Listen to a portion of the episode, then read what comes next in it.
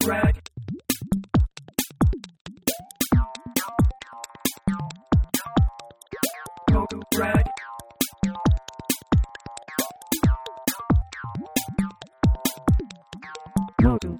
モグラグラジオです。はい、よろしくお願いします。イエーイ梅雨ですね。雨音が入ってるんじゃないですか、今。入ってるかな？このマックの集音マイクでその外の音まで拾える？どうですかね、今日ちょっとあのーいつもと違って、あの、ギャラリーの方で録音してますんで、ちょっと音がやや響いてるかなと思うんですけど、おき中です。太田です。というわけでございまして、あのーこの7月のアーティストインタビューでございますけれども、はい。いやーもうこの、いろいろ喋りたいことありますけどね、この人とはね。うん。もう今、世界中で話題沸騰中、はい。もう、ある界隈で超物議を醸しまくっているこの人のお話を聞きたいと思います。ということで今月のアーティストインタビューゲストは関谷ラのりひろさんです。よろしくお願いします。ということで、関谷らのりひろって、はい？まあ、フルで言うと、うんさん付けになってしまいましたけどね。まあ、関谷君であ、すね。そうです。はい。ということで、どうも。あ、どうも。どうも、どうも。今日ちょっとあの、僕、おしゃれしてるんですけどね。あ、私も、ほら、おしゃれ。人生初めてシュプリーム着てますね、俺ら今。私も、ということで、まあちょっとね、シュプリームの件についてもちょっと後でじゃあ喋りたいんですけど、まずはじゃあ関谷君のプロフィールを読ませてもらいます。お願いします。えー1979年大阪生まれ、えー2003年作品集「お化け」をフランスのシルクスクリーングラフィック出版集団ル・デルネークリより刊行2005年第2作品集「セクソイド」やってる？セクソイド。セクソイドセックスのアンドロイド。セセックスのアンドロイド刊行、えー2010年古典「へっこき大臣の首出し珍道中解体ヘル」開催。そして2011年オランダのメディアアートフェスティバルボグボートフェスティバル2011に参加。同年2011年に古典「アナル・ピューリタン」開催。そしてなんかあのタイトルがねいちいちは。うん。まあ、今回のタイトルについても後でまた喋りますけど。で2014年フランス、えーマンガロヘタ馬店参加これは我らモグラグもねそして僕、はいオキチュウも参参加加しました。で2016年古典関谷アットモグラグギャラリー開催。そして2019年シュプリームとのコラボレーションを発表というわけでございましてあのー2016年の1月でしたねあのモグラグで関谷君個展してもらった時は東京初個展やったんですねそうですね。でこのプロフィール見てもらっても分かるんですけど個展自体も3回目やったんやね、そうです。か。うん。でねあのー実はこの時シュプリームあ普段の。から連絡があってはい。もう実は今回今このゴールデンウィークですかね今年の。うん。にこのシュプリーム。シュプリーム皆さん知ってるんですか？知らん人の方が、この今までこうアナルピューリタンみたいな流れでシュプリームって聞くとなんか何の話手みたいなね。シュププリプリプリームあたりがちょっと緊張されますけどもまあ多分あれでしょう世界今ナンバーワンのストリートファッションブランドじゃないですかね、多分話題的にもねすごいよね。ねびっくりした。びっくりしたよね、うん。まさかの関谷君とコラボレーションをしたいということでね連絡がうちに来ましてね。そっからもう約2年近く我我らはあの一応こういうのっていうのは守秘義務っていうのがありましてねそうですね。一応あの発表されるまでは喋ってはいけないといううん。の金を我らはこんなおしゃべりのモグラグも守ってねねうんえ、誰かに言ったりしあ、た言ってない。おじゃあ周りの友達とかも知らなかった？あ、友達あ、でも、うん、そうやん。多分ほとんど知らうん。でいつ出んねんって。いうねな。あ言って出えへんかったはずいからうん。なんか。確かに。そうやな。だって私もさその延期延期になってる時うん。にだんだん不安になってて、そうそうそう。で最後の方にななんかたまたま会った人ががスプリームとコラボの件があったけど立ち消えになったみたいな話とかしてたから、うん。あそんなこともそうか、まあ、向こうもちゃんと時期がを考えながらやってるやろうから、うん。今じゃないってななったら出さないっていう選択肢だってあるかと思って、うん。うえーってなって。あとだから僕らは事前にこう関谷君と、まあ、そのシュプリームの、まあ、一応間に入る形でこう割と早めに関谷君のデザインとかをこうね見てたんで、あのそれはシュプリームから声をかけたとはいえうん直前になってやっぱこれどうするみたいなことで なくなる可能性もあんのかなとか思いながらそしたらもうこの2年半ぐらいの時を経て。ね。出ましたね。出ました。ねけどなんか多分やっぱストリートブランドのそのなんていうの？アンテナのビビッドさっていうかでなんかまあ聞聞くところによるとねアジアの転売屋の人たちとかもシュプリームをなんかすごい転売してたりとかうん。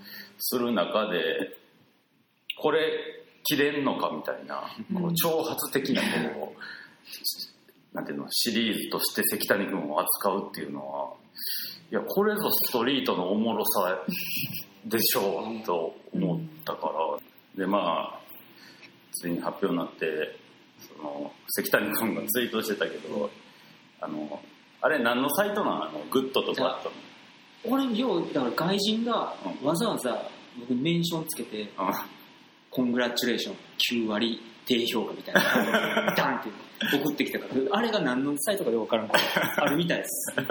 そういうのが。スクリーンショット送られてくる送られてくるなかなかよな。9割低評価。みたいなでもこれはなんていうかもう伝説やろ多分。うん。多分シュプリーム好きの人はもうああれはすごかったよねみたいなことになるやろうし。結果的になんか僕らシュプリームあんま興味なかった人たち。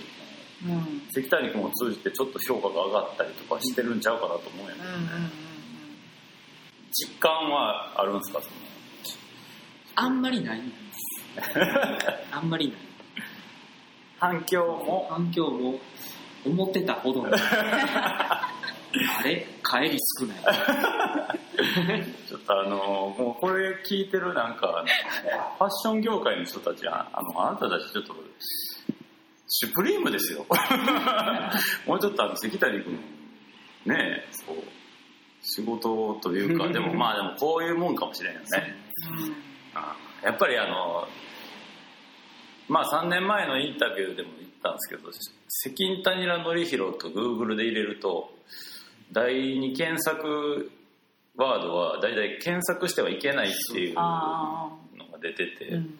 まああの関谷君というアーティストのイメージというかね、うん。存在自体がやっぱりそんなオーバーグラウンドに上がでそのなんていうか可愛いみたいなさ ものではないやん。かわいい。なんかツイッターとか見てたらマジ原宿系でウケるみたいなのが関谷君の絵を原宿系って言うんやみたいな。原宿系ってどんキャな感じリーパミュパキャリーキャリーパミュともしかしてキャリーパミュパミもう古いんかな？キッチュな感じ？いやなんか色単純にピンク多いだけちゃうんですか関谷君の場合ピンクっていうか肌色やけどね、でもなんかあのこの今回のというかこのシュプリームのことでちょっとすごい思ったのは、うん。あのでも唯一無二やからね関谷君。関谷君みたいなコラージュしてる人他におらへんもんな確かに。そうね。見たことない。だからすげえオリジナリティってなんか90年代とかにさ2000年代頭ぐらいにオリジナリティとかもうないんだよみたいな言うてるやつようおったけどいやいやあるし ここにいるしみたいな感じはすごい思ったんですけど。まあじゃああのそうですね。どこから行きましょうかね。なんかあの基本的なインタビューは多分3年前のやつを聞いてもらえればいいと思うんですけど、はい。あのまあ一個だけ掘り返すとすると二十歳の時に初めてパソコンを買ったんですよね。うん、そうですね。二十歳。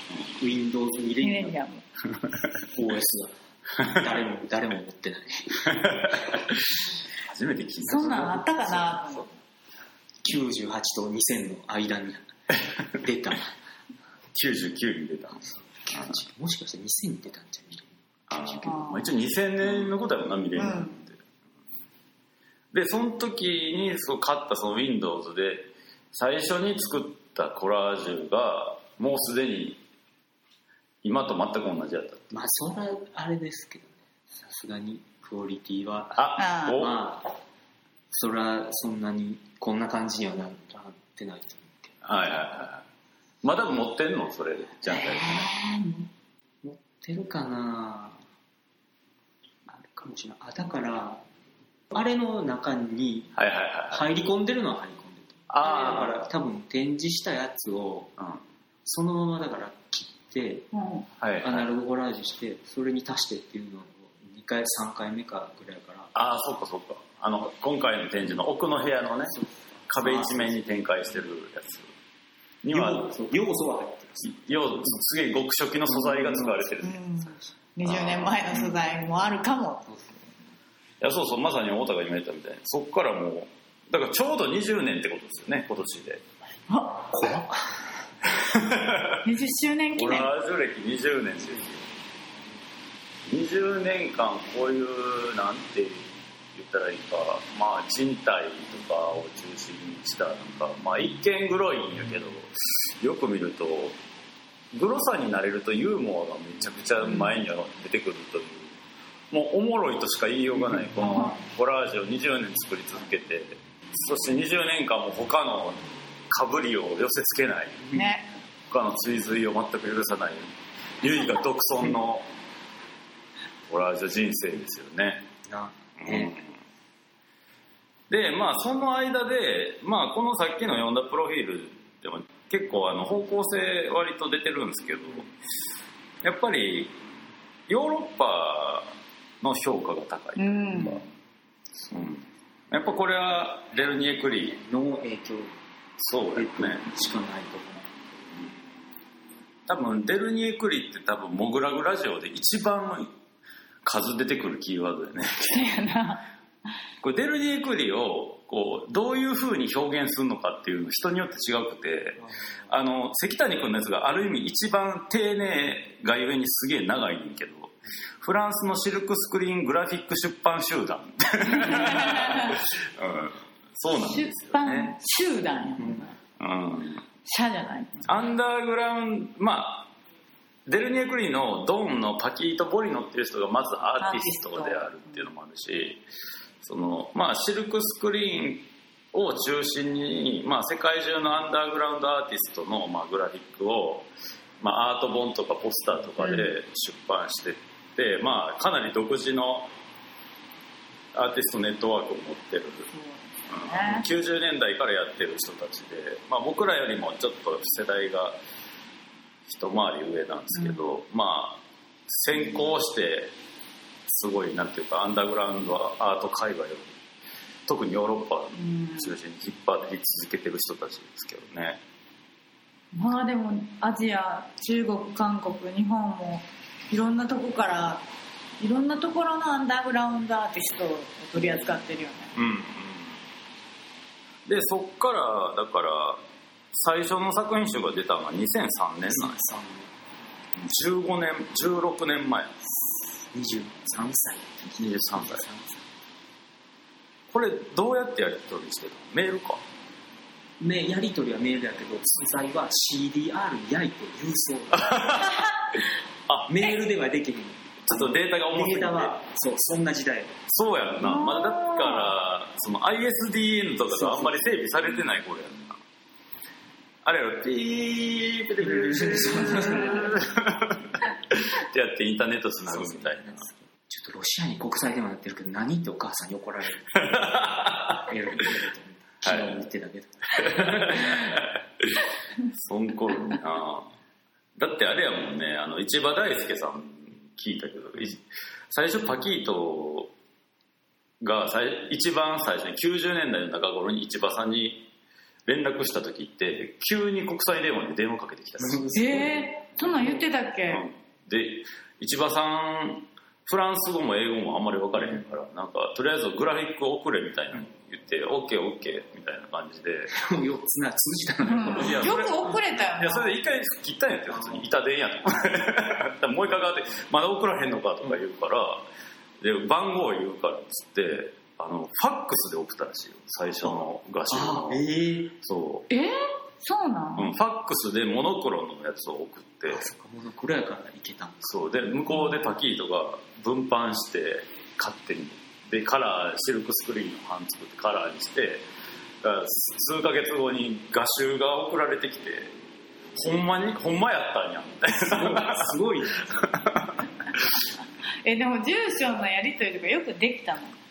ほんまやでな。いやそういう感じのことをまあねやった。まあもうでももうヨーロッパでアンダーグラウンドアートを語るときにこのデルニエクリっていうのはもう結構避けて通れへん人たちなんやけど、まあそうですね、でまあね僕らの世代の人らとかって割とデルニエクリの存在を結構ジャガンっていうねあー。トのはい、90年代の映像作品で割と知ってたりするんで。でもなんか今みたいに SNS とかなかった頃にあれやなだからあのファミカセファミコンのゲームの裏技のやり取りを教室でやってるみたいなレベルでフランスのアンダーグラウンド界隈と関谷君はつながったっていうことやもんな。だからまあそれ以来、まあ、ちょくちょくこのデレネクリからアートワークをこう発表してたという感じやんね。まあでもどうなんですかこう今までまあ割とまあなんていうかアンダーグラウンドの存在としてこうさこう変わらず作り続けてきたわけやんこの20年。多少ちょっともうちょっとメジャーにな感じになってもええんちゃうみたいなのもある。俺的にはもういつでもなってもらってもいいのい いつでもどんとこいつでもなってもらっても全然受け入れる準備ができる。かっこいいわあじゃあもう正直シュプリームの話聞いた時やっとかみたいな遅っでも、ほんま正直だって、あれあのグラフィックはもう、ほんま10年前ぐらいのやつやから、基本。2つは。あはいはい1個新しくて。うん今回のシュプリームの図案のはいはいはいこれでもさなんかあの今回あの一番でかいあの A1 のさやつ、うん昨日話しててちょっとおもろいなと思ったけど夕方と夜が今回出てんねんけど昼ってのが2000何年やったっけ？2005年。2005年に昼バージョンがあるらしくて。あそうなんや、だからやっぱりこう20年もやってるとこうなんていうの？10年以上経てなんていうの？シリーズが。っていうそういう展開もあんねんなっていう。朝はない朝はない。昼から始まってるからさ。続けようと別に思ってなかった。そう。もしかしたらこの後夜が明けるかもしれない。夜。一旦でも夜で死んだっぽくなってるから、骸骨。そうやろな、あ終わ終わるかも終わりですね。朝が来るとしたらちょっと生まれ変わりみたいな、あこうライズ・フロム・ザ・デッド的な展開はあり得るけどちなみにあのヘルマンゲそうですね。あの結構大好きなんでこのヘルマンゲのという今回の古典タイトルの由来聞いていいですか？面白いやつですね。俺的には結構好きなネタなんですけ増えるチンゲの待機語っていう。ど もうちょっとでかい声で言ってもらっていいですか？まず、まあ増えるチンギの待待語、ヘルマン。ゲ。地獄に咲いた美しい花という意味です。それ後付けや。そうらしい。うん。まあほぼ意味がないというか。めっちゃ意味あるやん。でもあれ俺これでも最初に聞いた時にでも世界世界の潮流は今ヘルマンゲの方向やからね。みんな剃ったり抜いたりしてるよブラジリアンワックス的な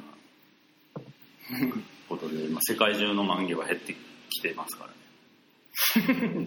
なんかすごい世界情勢語ってるみたいな口調で言ってくるけど なんやろうななんて答えたらいいんやろそれに対して「あそうですか」あはそれは深刻な課題ですね。い日本人だけらしいよ。わさわさしてままな急に脇が生やすの流行ったりししてんねなんかカラーリングして。あマジで？え？知らんなんか。知らん。あれ大阪だけじゃん。大阪じゃん日本じゃなくて外人が。それ。ブルーとか。マジで？え脇へい。やでも外国人の人ってさそんなそったりしえへんよな。生やしてる？オーストラリア人とかうん生やしてるよな。俺が見たことあるオーストラリア人みんな生やして多分あの関谷君が見てる情報ソース多分俺らとちゃうかも。間違った情報がまあだからこう誰しもが昨日も何人かいたけど誰しもが思う関谷君の作品を見てまず思うのはうん、素材どっから拾ってきてるんですかっていうのがうん、結構あのやっぱみんな思うとこやし3年前もいろいろ聞いたけど3年前は最初に内緒って言ってて。あマジ？うんそんな大したこともないのに。値打ちこいて。内緒と。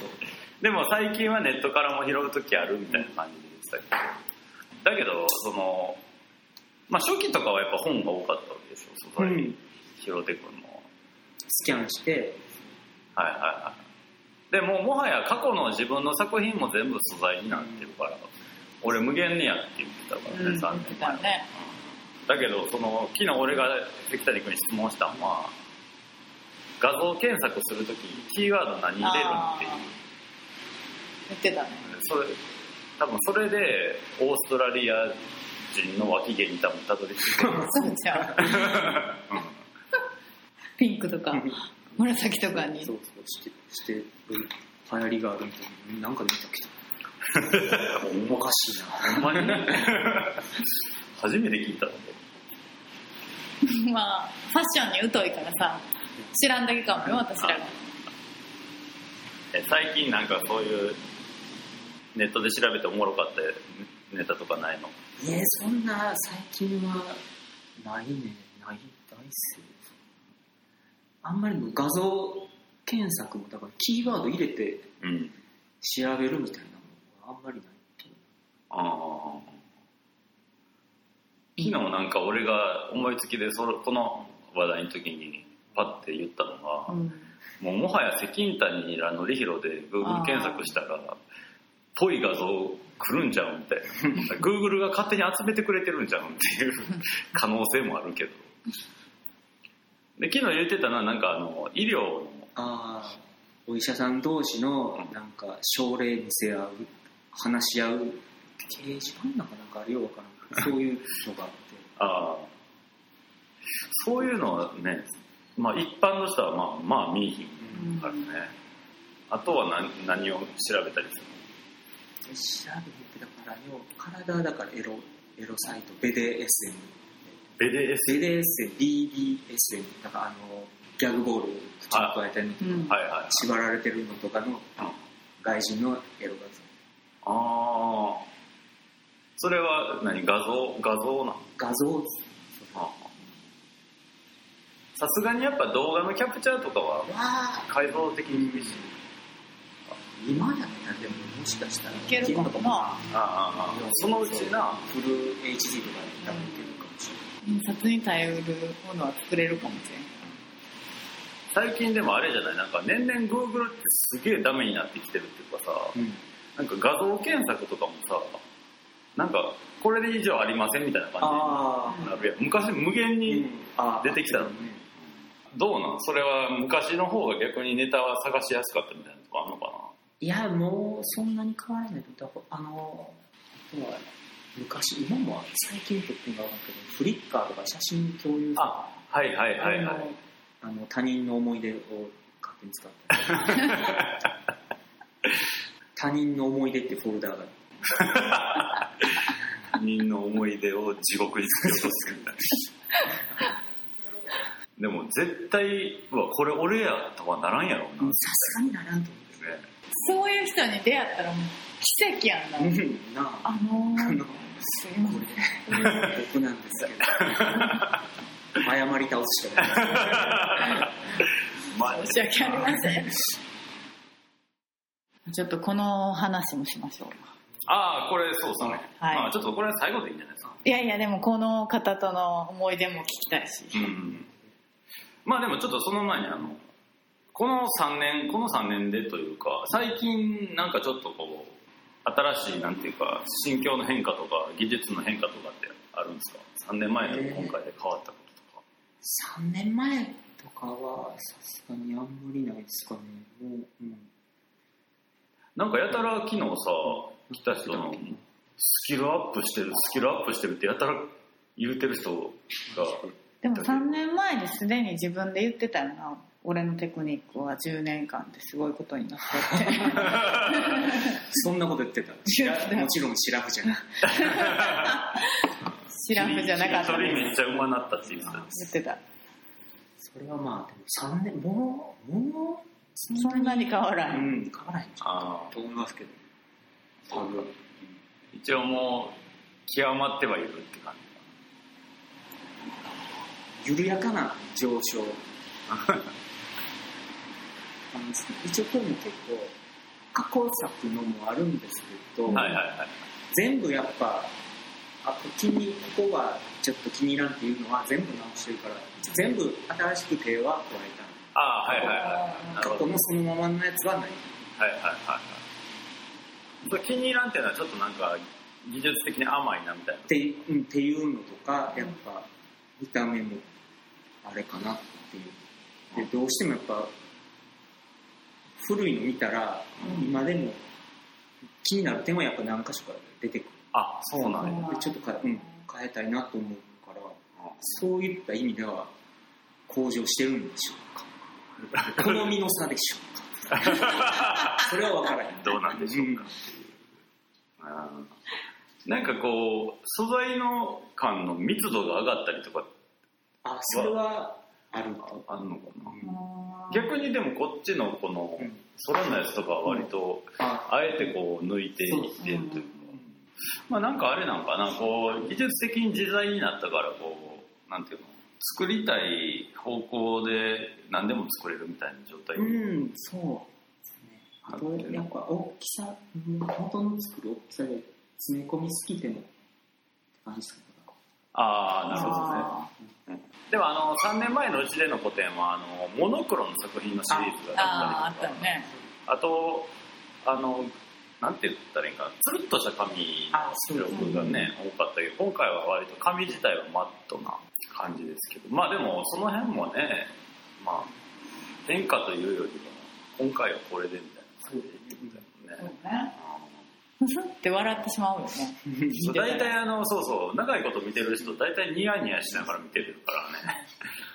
特に奥の部屋とかなんかあの部品だけでここやばいみたいなポイントとかを一個一個拾っていったら抜け出せへん抜け出ぐらいせへんな。ずっと見てそう。見てられる 感じでね。まあでも今回はあのちょっとさ最後の週末にスペシャル企画もありまして、そうですよ。この関谷良則弘×根本隆スペシャルコラボライブペインティング。やばい。サウンド丸長 DJ 梅蔵ということで。やばい。ついに来ましたよ根本さんですよ。どうするんですか？俺が聞きたい。でもあれらしいよ。なんかその根本さん自身自体も関谷君とはいずれ何かをやりたいってずっと言ってくれてたと聞いておりますよ、はい私もそう聞きました。根本さんっつったらもう僕らの中ではねまあ日本のアンダーグラウンドアート界のドンですよ。そうですよ。うん。巨匠ですよ。巨匠にし、うん、ですと言っていい感じの大統領です大統領です、うんうん。まあこのこれこの根本さんとかもそうやし、まあ、もう全ての始まりはこのさっきのあのプロフィールの中にもあってこう2014年のこのフランスのマルセイユとセトってところであった歌馬店とマンガロ店っていうねこのル・デルニエ・クリのパキート・ポリノがキュレーションしたはい。日本人アーティストの大超超大規模展うん。これが全ての始まりでしたからね。異常キュレーション異常異常に過剰、うん。ここの現地で僕と僕らと関谷とも会ってるし僕になんかは根本さんとも現地で初めてお会いしてるし、で今回のこのイベントを、まあ、まとめてくれたあのハロー君、ハローワークショップのハロー君ともこの現地で初めましてそうね。本当に初めましてでしたねあの時が。えーでこの次の年にモグラグは今の御徒町に引っ越してくるわけなんやけど、はい。まあ、それのそれのイメージも僕はフラこのフランスの2週間ぐらいやったかな。滞在で、あーもう今の場所でやれることもうないなみたいな。ちょっとこのだから俺の中ではこうパキートがやったこの展覧会はなんかモグラグがずっとやり続けていった先にあるものやなと思って逆に言うとなんかできるなって思ったよなモグラグをずっと続けてたらこんこの感じはと思って。そうそういうきっかけにもなったしまあそのこけら落としうちのモグラグギャラリーのこけら落としでトークしてくれた鈴木恭一さんと初めて会ったのもこの場所です。ああそうですね。全部ここが始まりやったって感じでそれがついにね根本隆大統領が。まあお客さんではうち来てくれたことあるけどついに。緊張するんですよ。本当に。私。根本さん、はい。根本さんでもすげえ優しい人やけどね、うん。いやお話ししたことも挨拶したこともあるけどうんってなる。まあ本人はあのライブペイントはあんまり好きじゃないと。だけど関谷君とやるんであればということで。昨日ね見せてもらったんです関谷君にあの高校生の時の写真ああはいはいはいはい。関谷君が高校生の時に根本さんのイベントですか？そうあのキャバレー妄想スターの本のサイン会。はいサインに行った時に撮った写真。どれが関谷君か分からへん。い私多かったね。やであと根本さんの若さにびっくり。そうそうそうそう。それはもうびっくりしたそんなさサイン会に行って写真を撮ってもらう人とさ自分の個展の時に一緒に企画で出演してもらえるってすごいよね。そんなことが起きるなんてさその高校生の関谷君は思ってないよね、うん。20年以上の時を経てそうだね。これどうですか？え？意気込みは？聞き込みはすごいありますよ。ありますよあうん。練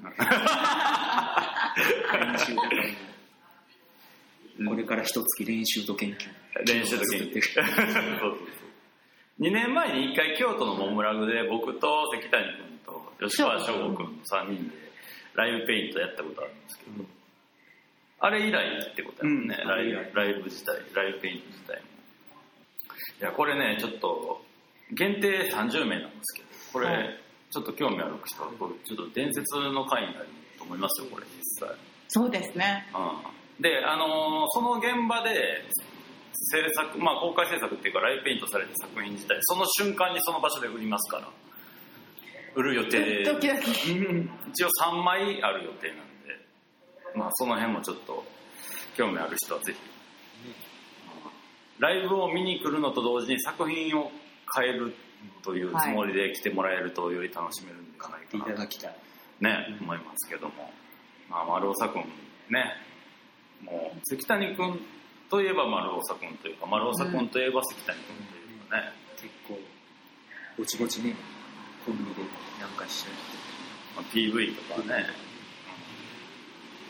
うん。丸尾君とはどのぐらいなんですか？うあーあれマッスルスパークの DV あれ何年やろそれでもあれだってめっちゃ古ない？うんめっちゃ古い。あの時10年10年とか15年とか。10 15年とかなるんちゃう多分、うん、20へえだって丸尾君がエクストリームっていうアルバム出したのって、あれもももしかしたら10年近くになるかもしれへん。それの時も作ってたもんね、うん。でもその前やん前かなそうですか。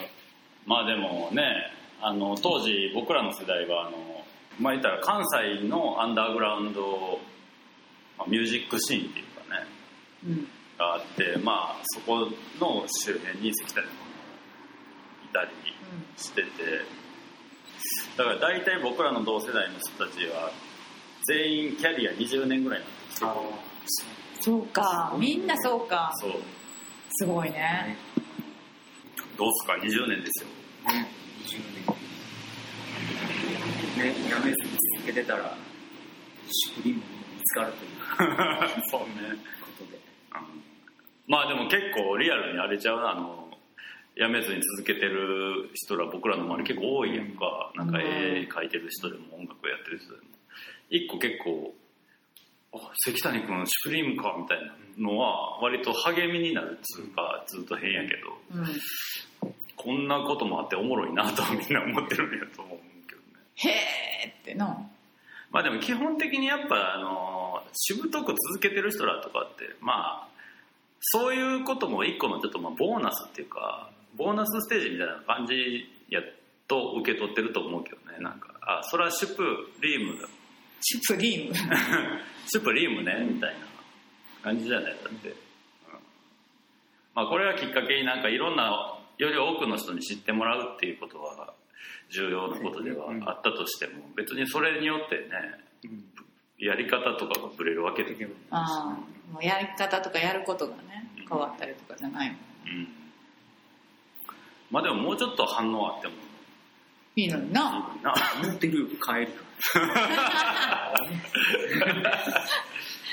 まあそれがその反応をまあ確かめるための今回のヘルマンゲですからね。ここからね帰りがどんどん。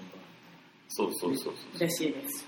あれば。うん、いやだから本当にあれですよ。あの世界的にはだから注目度かなり上がってるし、まあ、実際今も海外からの問い合わせ何件か来てるんですけどいや本当にあのなんていうかせっかく日本に住んでんねんから。いやなかなか見れる機会ないですからねリアル古典自体3年ぶりやしうん。作品変えますからね。ね。えそうですよ。安い買えるんですよ。安いです結構なのでこの機会ぜひお見逃しなくって感じなんですけどまああのお時間なんでございますので最後に関谷君の方がちょっと一言ね、はい。メッセージをお願いします。メッセージ。まあね見に来てください。見に来てください。そうですなんでその柔道。部ね、特にこれといっていいこともないですが。面白いですよ。そうですね。ですよ。ということでまあ普段は関谷君大阪に住んでますからね。次関谷君と会えるのは最後の週末。20日20と21の2日間だけなんで、まあ、もし本人に会いたい方はねはい。そこを狙いで。狙いで。で全全部のあの作品はエディションを切ってますんで、まあ、作品を購入するつもりの方はまあ、ね、早めに来ていただいた方が確実かなと思っておりますのでその辺もよろしくお願いします。ということで今月インタビューはセキンタニ・ラ・ノリヒロさんでした。ありがとうございましたありがとうございましたエ ンディングです。はいということでお父さんの方からインフォメーションお願いします。ジングル歌ってしまいました。はいセキンタニ・ラ・ノリヒロ個展ヘルマンゲ。6月29日土曜日からスタートしました。7月21日日曜日までです、はい。オープンは13時から20時。月曜日が定休日となっております。はい。そして7月20日土曜日セキンタニ・ラ・ノリヒロ×根本敬スペシャルコラボライブペインティング開催いたします。はい。サウンドは丸尾さ DJ 梅蔵でお送りします。はい。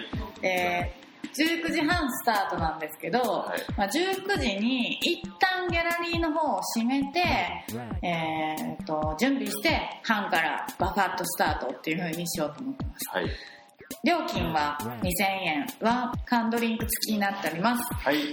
参加ご希望の方はお名前ご連絡先を明記の上 info.mogulag.com までメールしてください、はい、30名限定となっておりますので、定員に達し次第締め切りますので、見に行きたいという方はお早めにご連絡ください。ということでございまして、モグラグラジオボリューム380でした。